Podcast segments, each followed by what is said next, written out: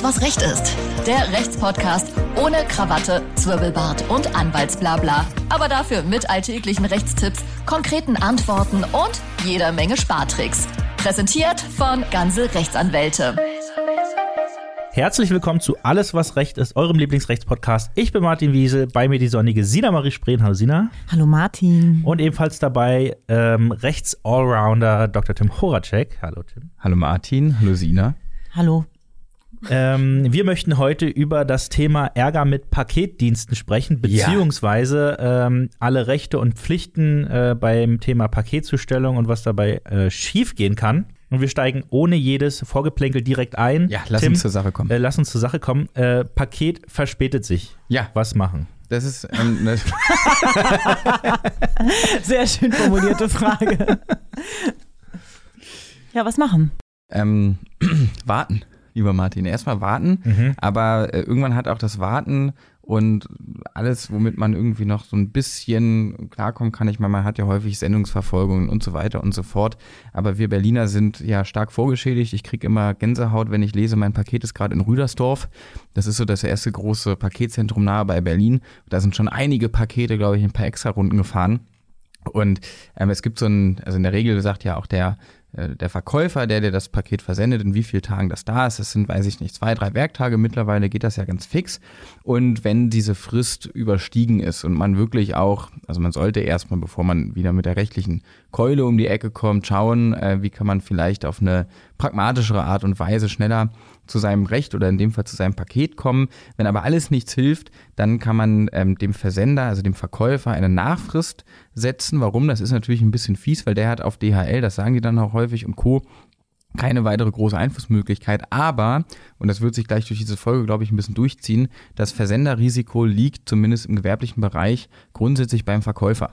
Das bedeutet, ähm, solange man nicht, es gibt eine einzige Ausnahmeregelung, wenn nämlich der Käufer eine gewisse Art und Weise der Versandmethode vorgibt, Achtung, das ist nicht schon, nur weil ich mich auf der Website zwischen DHL und UPS entscheide. Ja, das ist dann keine Vorgabe in diesem rechtlichen Sinne, sondern wenn ich wirklich sagen soll, nein, das soll aber per Schiff kommen und nicht per Flugzeug, aus welchen Gründen auch immer, dann trage ich als Käufer das Risiko, ansonsten ist es der Verkäufer und ähm, der muss dann halt mit dieser blöden Situation in Brandenburg-Rüdersdorf nahe bei Berlin umgehen und dann kann man ihm erstmal eine Nachfrist setzen und ähm, abwarten, was passiert. In der Regel würde er sich dann, wenn das große gewerbliche Verkäufer sind, nochmal an das Versandunternehmen äh, auch mit einem Nachforschungsauftrag oder ähnliches wenden können. Im schlimmsten Fall muss er die Ware aber dann erstmal ein zweites Mal versenden, äh, wenn das denn möglich ist und das kein individuell gefertigtes Stück oder ähnliches war, was es nur einmal auf der ganzen Welt gibt. Aber sonst muss er ähm, ja seiner Pflicht nochmal nachkommen und kann sich dann quasi mit dem Paketzentrum rumschlagen, falls das Paket verloren geht oder nicht. Wie weit darf das Paket eigentlich von meiner Haustür entfernt liegen? Also wenn der Nachbar einen Kilometer weit weg wohnt, darf es vor die Garage gestellt werden? Gibt es da irgendwelche Richtlinien? Das ähm, ist ja eine Frage, die zielt, glaube ich, mal sehr auf den ländlichen Umkreis ab, weil, äh, also ich kenne in Berlin zumindest innerhalb des S-Bahn-Rings kaum eine Gegend, eine Straße, in der ähm, es nicht irgendeinen Späti-Kiosk, Paketannahmestelle oder sonst was gibt oder wenigstens einen Nachbarn, der direkt ähm, daneben wohnt. Deswegen ist das gesetzlich auch nur, also ich habe da mal so, so die, die kleineren Gemeinden mir mal kurz angeschaut in Vorbereitung auf eure, auf eure Frage. Und äh, da wird dann die, der Unterschied tatsächlich bei 2000 und bei 4000 Einwohnern gezogen. Also ich glaube, es gibt Häuserblocks in Berlin ähm, mit mehr Einwohnern, tatsächlich mittlerweile jedenfalls Straßenzüge. Und äh, die Regelung ist wie folgt, also gibt es eine Gemeinde mit mehr als 4000 Einwohnern, dann darf der nächste Paketshop für Kunden im Bereich der, wie es dann so schön heißt, zusammenhängenden Bebauung. Also wir sind immer noch in den Gemeindegrenzen drin und äh, da muss man aber schauen, wo endet, also wo ist vielleicht mal ein bisschen Feldweg dazwischen und da dürfen nicht mehr als zwei Kilometer dazwischen liegen und in Gemeinden mit mehr als 2000, sprich zwischen 2 und 4000 Einwohnern, muss innerhalb dieser Gemeinde wiederum eine Paketanlaufstelle vorgesehen sein, wo dann der Postbote oder der Dienstleister ähm, das Paket oder die Sendung ablegen kann. So, also das erstmal zu den, zu den Paketshops. Jetzt gibt es natürlich auch noch, das ist ein recht, ich will nicht sagen unsägliches Gebiet, Aber es ist ein bisschen schwieriger und hat die Rechtsprechung auch deutlich mehr auf Trab gehalten in den letzten Jahren. Das ist immer die Frage bei Nachbarn. Also ohne dass es jetzt hier vielleicht zu sehr in Richtung Zivilprozessordnung und irgendwelche Termini aus selbiger geht, ähm, hat, haben die Paketdienstleister lange Zeit, also bis Anfang der 2010er Jahre, immer mit der sogenannten Ersatzzustellung gearbeitet. Ersatzzustellung bedeutet, du wirst nicht zu Hause angetroffen. Normalerweise ist wirklich Zustellung mit Übergabe per Hand. Du wirst aber gar nicht zu Hause angetroffen und dann wird es beim Nachbarn Ersatz zugestellt. Und das bedeutet ähm, im rechtlichen Sinne, dass mit dieser Ersatzzustellung der Verkäufer seiner Pflicht komplett nachgekommen ist. Das hat dann das OLG Köln wie gesagt, 2011 ähm, einmal komplett in der Luft zerrissen, hat gesagt, nein, es ist keine Ersatzzustellung, es ist vielleicht ein Ersatzempfänger. Seitdem liest man auch in sämtlichen Bedingungen immer nur den Begriff Ersatzempfänger. Und Ersatzempfänger bedeutet eben noch nicht, dass eine rechtlich wirksame Zustellung zu dem eigentlichen Käufer, zu dir Martin, erwirkt worden ist, sondern ähm, es ist ein Ersatzempfänger und der muss das dann auch erstmal nochmal weitergeben. Äh, und da gibt es allerdings jetzt keine wirklich, also es gab mal so ein paar AGB-Streitigkeiten, die dann am Ende aber nie durchgeboxt worden sind. In der Regel kannst du wahrscheinlich sagen, 50, 60 Meter, den Weg kannst du zum Nachbarn noch gehen. Ansonsten ist der Dienstleister, der Paketdienstleister angehalten, das bei der Abholstation zu hinterlegen. Ähm, Nachbarn und Abholstationen sind ja schön und gut, aber ähm, ich kam mal nach Hause und da lag äh, ein Paket mit ja. einer sehr wertvollen Bestellung einfach vor meiner Haustür. Ne? Und das war äh, ein Gebäude mit mehreren äh, Wohnparteien und das fand ich mittelmäßig unsicher. Also ich will jetzt nicht meinen Nachbarn erstellen, dass die klauen, aber es kann ja auch äh, immer mal jemand anderes da ins Gebäude reinkommen äh, und äh, Sachen einstecken. Ähm, jetzt hatten wir Glück in der Situation, dass es noch da lag, aber wenn es nicht da gelegen äh, wäre, dann wäre doof gewesen. Dann wäre doof gewesen. Ich kann das nachvollziehen. Ähm, ich, oder ich wohne in einem, in einem Haus, wo in den ersten zwei Stockwerken Ärzte drin sind. Hm. Das heißt, da ist reger Betriebsverkehr, da ist die Tür unten auch den ganzen Tag offen. Und eines Tages kam ich nach Hause und der neue Fernseher stand vor der Tür. und, und Fernseher haben es ja nun mal auch an sich, dass sie in der Verpackung sich nicht wirklich verschleiern, sondern dann stand da halt 85 Zoll oder waren wahrscheinlich noch viel mehr. Ja, ja Ultra HD Curved, neu, neu, neu ähm, irgendwas und der stand da einfach vor der Tür, so ein bisschen äh, schräg angelehnt. Da hatte ich ähnliche Gedanken wie du. Ähm, das ist so ein bisschen zweigeteilt. Also prinzipiell ist es egal, auf welche Art und Weise die dir das zustellen. Die können dir das auch durchs Küchenfenster reinschmeißen, wenn du im Erdgeschoss wohnst, ähm, oder sie klingeln oder sie stellen es dir auch vor der Tür. Aber prinzipiell trägt das Risiko für die korrekte Zustellung dann DHL oder UPS, also der Postdienstleister in dem Fall. Ähm, und das Paket, das Päckchen vor diesen Sicherheitsbestimmungen, von, von diesen Sicherheitsbestimmungen ausgehend einfach vor deine Tür zu legen, ist nicht erlaubt. Sprich, nicht erlaubt heißt nicht, dass du den bestrafen kannst, weil er es getan hat, weil dir ist kein Schaden entstanden. Wenn das Paket dann aber verschwindet auf ominöse Art und Weise, dann äh, muss der Paketdienstleister dafür komplett haften. Das gibt nur eine kleine Einschränkung, das kennt mittlerweile wahrscheinlich auch jeder. Wenn man die Versandbenachrichtigung bekommt, man freut sich jetzt, wann ist Martins verdammt wertvolles Päckchen, hast du ja vorhin gesagt. Ja. Ne? Ich will gar nicht wissen, was da so drin war. Äh, wann ist das denn jetzt endlich da? Und dann kann man natürlich sehen, oh, ist heute unterwegs, Mist, ich bin nicht da, Ablagerort auswählen und dann kann man auch die Zustimmung erteilen, das vor die Tür beziehungsweise vor die Wohnungstür hinzulegen oder unter die Fußmatte ähm, oder sonst was. Und wenn man das dann tut, dann trägt man das Risiko tatsächlich auch selber. Es soll auch schon mal zu Fällen gekommen sein, ohne jetzt irgendwem was zu unterstellen. Da hat der Paketdienstleister selbst, also der ähm, der, der Postbote dann selbst gesehen, oh super, das darf ich vor die Tür stellen, das heißt, das Risiko liegt bei einem Empfänger. Dann sag ich mal, ich stelle das vor die Tür und nehme es aber mit, weil ähm, den Fernseher wollte ich schon immer mal selber haben. Mhm. Da gab es ein paar äh, Strafverfahren, wo die nicht ganz so gut aus der Wäsche geschaut haben, weil das dann am Ende aufgeflogen ist. Inwiefern ist denn der Postbote äh, dazu verpflichtet, mich zu benachrichtigen? Ist diese Benachrichtigungskarte immer notwendig in meinem Briefkasten? Ja, ja. Ja. Okay. Ähm, unbedingt. Also das, das ist auch gesetzlich festgelegt. Sprich, alles, was nicht von Hand zu Hand übergeben wird, unabhängig davon, ob Nachbar oder Paketshop, muss mit so einer Benachrichtigungskarte auch in den Briefkasten, nicht an die Wohnungstür, nicht an den Briefkasten, sondern in den Briefkasten ähm, geworfen werden. Äh, andernfalls könnte DHL hier Stress bekommen und auch eine Online-Sendungs- oder Lieferstatusbenachrichtigung ersetzt das nicht. Also da ist man noch nicht ganz so digital. Ich verstehe das persönlich nicht, warum das nicht reicht, wenn man das online irgendwie angibt. Aber ähm, die Regeln sind die Regeln und zumindest Stand heute muss da die Karte eingeworfen werden. Wir sind jetzt immer ganz freimütig davon ausgegangen, dass der Nachbar das Paket natürlich auch annimmt. Ja. Ist er denn dazu überhaupt verpflichtet oder kann er auch sagen, nee, will ich nicht? Nee, du bist, bist du überhaupt nichts verpflichtet. Ähm, das kommt darauf an, also das kann, bist du auch in deinen Beweggründen frei, ob du jetzt äh, deine Nachbarin nicht magst oder ob du einfach keinen Bock hast, hier den Paketshop zu spielen. Also es soll ja auch immer äh, sehr geschädigte Wohnungen geben, die dann regelmäßig 10, 12, 15 Pakete gleichzeitig und über mehrere Wochen, weil die eigentlichen Empfänger sich nicht melden, dabei sich beherbergen. Da kannst du dann auch den Postboten einfach sagen, nö, das mache ich nicht. Und in gewissen Fällen, namentlich nämlich dann, wenn ähm, die, ja, das, das Paket beschädigt ist, so ein bisschen von außen nicht ganz sicheren Eindruck erweckt oder ähnliches, dann sollte man sich das auch entweder klar dokumentieren lassen oder man sollte die Annahme da als Nachbar verweigern und man darf auch nicht äh, vergessen, also in dem Moment, wo man das in seine Obhut nimmt, dann verwahrt man das entgeltlos. Ähm, und auch da kann man sich für haftbar machen. Also äh, das kann das Betrunkene nach Hause sein und einmal über das fremde Paket stolpern sein. Das kann aber auch der Wasserschaden wegen der überlaufenden Badewanne sein. Äh, alles, was da dann am fremden Paket zum Schaden führt, muss man sich im Zweifel am Ende irgendwie anrechnen lassen.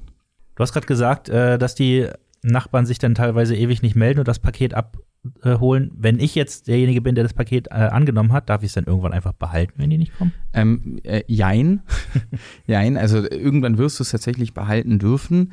Ähm, der Nachbar hat gegen dich einen ganz normalen Herausgabeanspruch und äh, er wird wahrscheinlich auch schon, das müsste man sich jetzt mal komplett dogmatisch einmal angucken, aber wenn er weiß, wo das Paket liegt und äh, weil, weil du es ja als Ersatz, Ersatzempfänger für ihn eigentlich als Besitzdiener, wenn man so möchte, es entgegengenommen hast, also du besitzt es nur für ihn, dann würde er auch Eigentümer geworden sein, dann hat er einen Herausgabeanspruch. Und ähm, das sind, lass mich lügen, glaube, äh, ja, also wenn du den, wenn er dich verklagen würde oder das geltend macht, einen Herausgabeanspruch aus Eigentum, das sind dann 30 Jahre, aber das Eigentum verbleibt ja erstmal bei dir, also du kannst ähm, als Nachbar, der das Paket hat, da, weil du ja auch weißt, dass es nicht für dich ist, erstmal kein Eigentum erwerben. Was du aber natürlich machen kannst, ist, wenn du ähm, Aufwendungen dafür hast, dass das Paket nicht abgeholt wird. Kann ja auch sein, weiß ich nicht. Das ja, stört jetzt die ganze Zeit zwei Quadratmeter deiner Wohnfläche.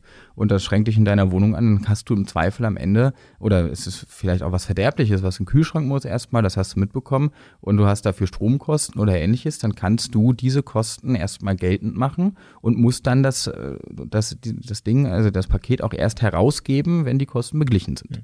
Ja. Wir haben eben von der Beschädigung des Pakets gesprochen. Jetzt nehmen wir an, ich habe das Paket erhalten und es ist tatsächlich kaputt. Ich weiß jetzt nicht, ob wir jetzt da noch irgendwie Unterschiede äh, machen müssen, ob es vom Nachbarn herbeigeführt worden ist oder durch den Postboten an sich oder durch den Hersteller, der ist, vielleicht ist da schon kaputt gegangen vor mhm. Ort. Ich weiß nicht, ob man da Unterschiede machen muss.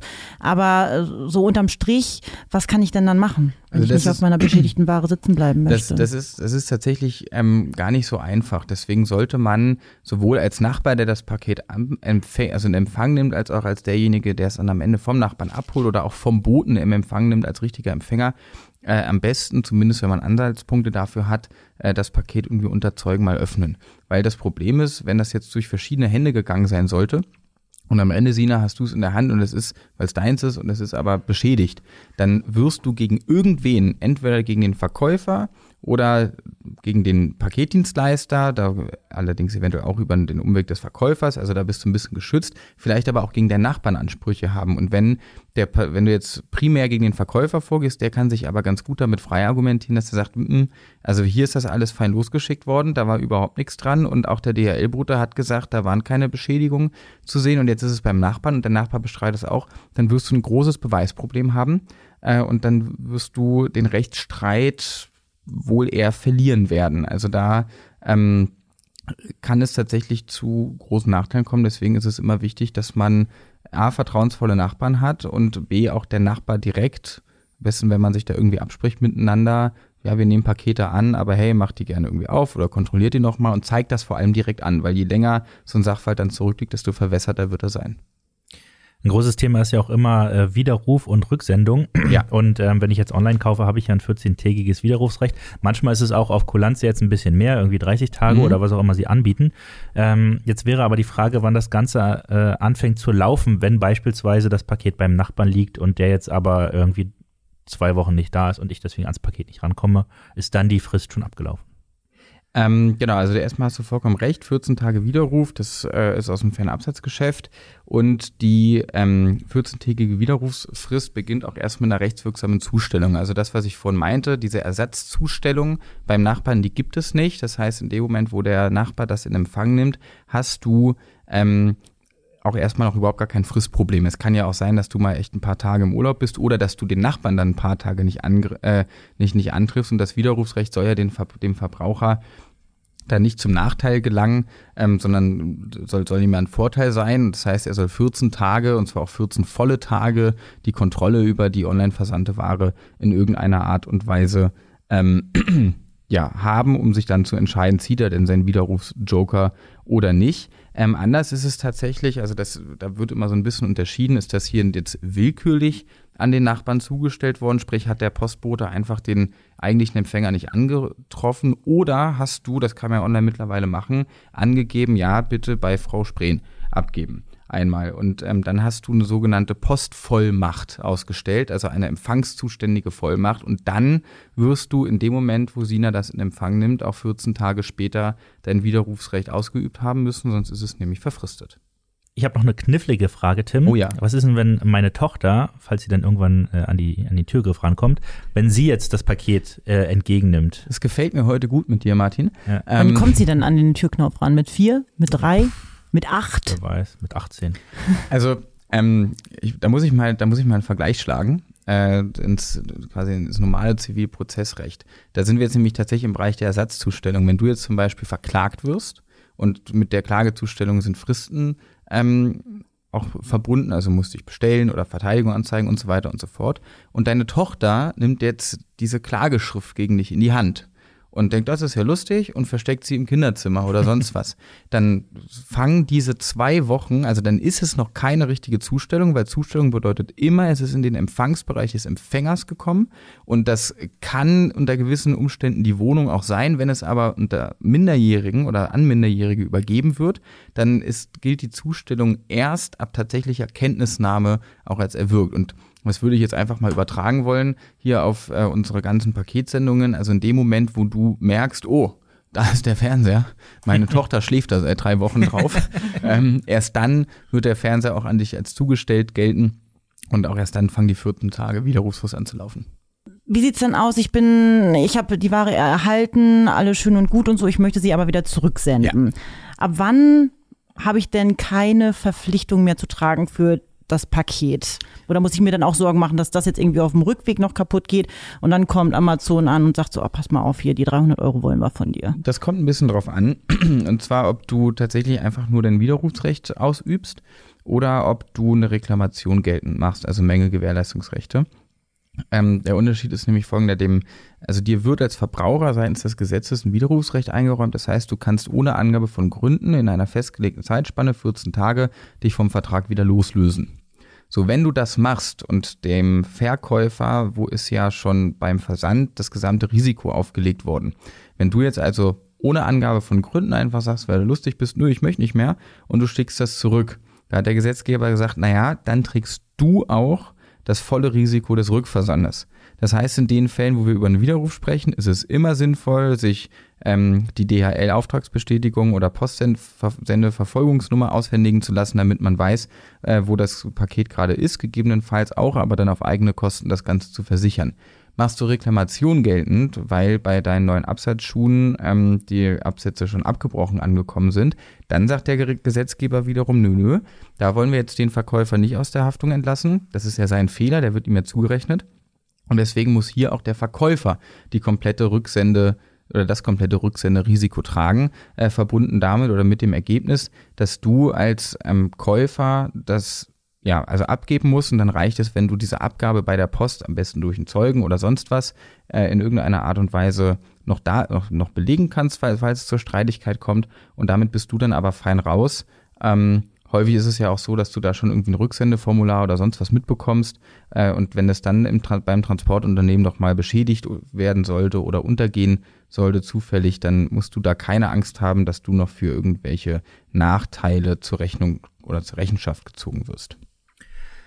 Jetzt alles, was wir besprochen haben, finde ich, birgt ein gewisses Betrugspotenzial. Also da ist viel Wischiwaschi dabei und da ist viel könnte, hätte, sollte ähm, dabei. Ist dir irgendeine Betrugsmasche bekannt, die äh, gängig ist? Ähm, ja, die Person möchte, weil es ähm, ihr wirklich unangenehm ist, hier nicht, also keine Erwähnung fänden. Deswegen lassen wir Nico da auch komplett raus. ähm, dem ist das aber wohl mal äh, passiert, hat er hier im Vorfeld erzählt. Äh, tatsächlich eine clevere Masche, wie ich finde. Also äh, wir hatten ja hier letztens auch mal über so ein paar Internet-Ebay-Maschen gesprochen, wo man sagen musste, also schon doof, wenn man das macht. Hier ähm, können wir, glaube ich, die schützende Hand über Nico legen und sagen, das muss er sich nicht, müssen, wir jetzt nicht mit den nackten Finger auf ihn zeigen und sagen, das war aber blöd. Da ist nämlich ganz Folgendes passiert, ich fasse es kurz zusammen. Da bestellte jemand auf einen imaginären Namen, auf einen Alias, den es nicht gibt, an eine Adresse, in dem Fall an ähm, die unseres Geschädigten, eine recht teure Warensendung ähm, und klebte unten am Klingelschild dann auch den Namen an, also an so einem frei gewordenen oder überklebte irgendeinen Namen. Und dann kam also irgendwann nach ein paar Tagen der Otto-Versand und klingelte auch, fand den Namen, kam also ins Wohnhaus, fand aber im Wohnhaus nicht den richtigen Empfänger, weil der wohnte da ja nicht, diesen Namen gab es schlicht nicht. Deswegen klingelte er bei äh, unserem Geschädigten und sagte, ich muss weiter, können Sie bitte das Paket annehmen. Er sagte, gut, gutgläubig, gutwillig und menschlich, wie er nun mal ist, sagt er, ja, das mache ich natürlich sehr gerne. Dann, wir haben ja vorhin gesagt, musst du eigentlich einen Zettel irgendwo einwerfen als Paketbote, wo drin steht, ey, wurde beim Nachbarn XY eingeworfen. Das muss auch in den Briefkasten.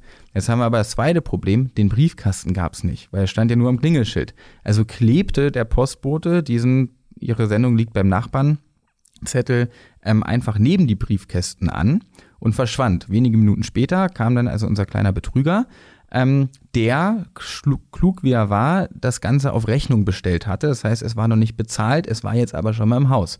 Nahm also von unten diesen Paketzettel an, ging ein paar Stockwerke hoch, klingelte, sagte auch, das war aber super nett, toll und ja, hm, weiß ich nicht, wir sind neu, äh, dürfte ich bitte jetzt meine wertvolle Sendung haben, wurde ihm von unserem äh, gutgläubigen Nico ausgehändigt und ähm, dann war er nie wieder gesehen. Und Otto wollte irgendwann das Geld haben und merkte, öh, Zustellung von irgendwelchen Mahnungen und Rechnungen klappt hier anscheinend nicht. Naja, wir haben aber doch von DHL, die haben das ja irgendwo abgegeben, also muss es ja irgendwo liegen. Und dann war Nico derjenige, der als letzter in der ganzen Kette so ein bisschen angearscht war und wurde von Otto aufgefordert, ähm, das Geld halt für die Ware zu zahlen oder die Ware wieder herauszugeben. Und dann hat er gesagt, also Freunde, das ist hier offensichtlich Betrug äh, gewesen. Ich bin hier Opfer von irgendeinem organisierten Verbrechen. Lasst mich bitte in Ruhe. Und am Ende ähm, hat er sich, denke ich mal, großartig rechtlich vertreten lassen.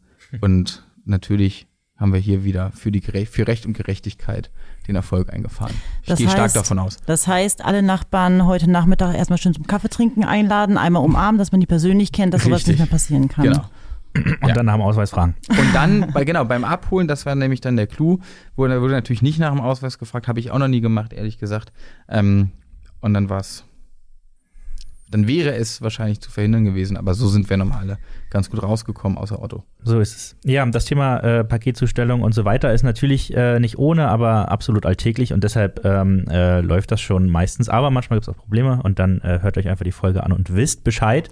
So ähm, hört euch auch die äh, ganzen anderen Folgen an, die wir schon äh, auf Sendung haben. Müssten jetzt schon insgesamt um die 102 sein, wenn ich mich nicht verrechnet habe. Ähm, da gibt es also einiges zu hören. Ähm, ich will noch mal kurz erinnern an die legendäre Folge mit Herrn Dr. Gregor Gysi. Ja, das war äh, sehr schön. Und hier war doch mal. Und hier war so ein äh, einer, der hieß äh, Tim Horacek, aber. Ja, und war hier nicht mal so eine CDU-Politikerin? Ja, eine CDU-Politikerin, genau zum Thema Frauenrechte. ist auch sehr zu empfehlen gewesen.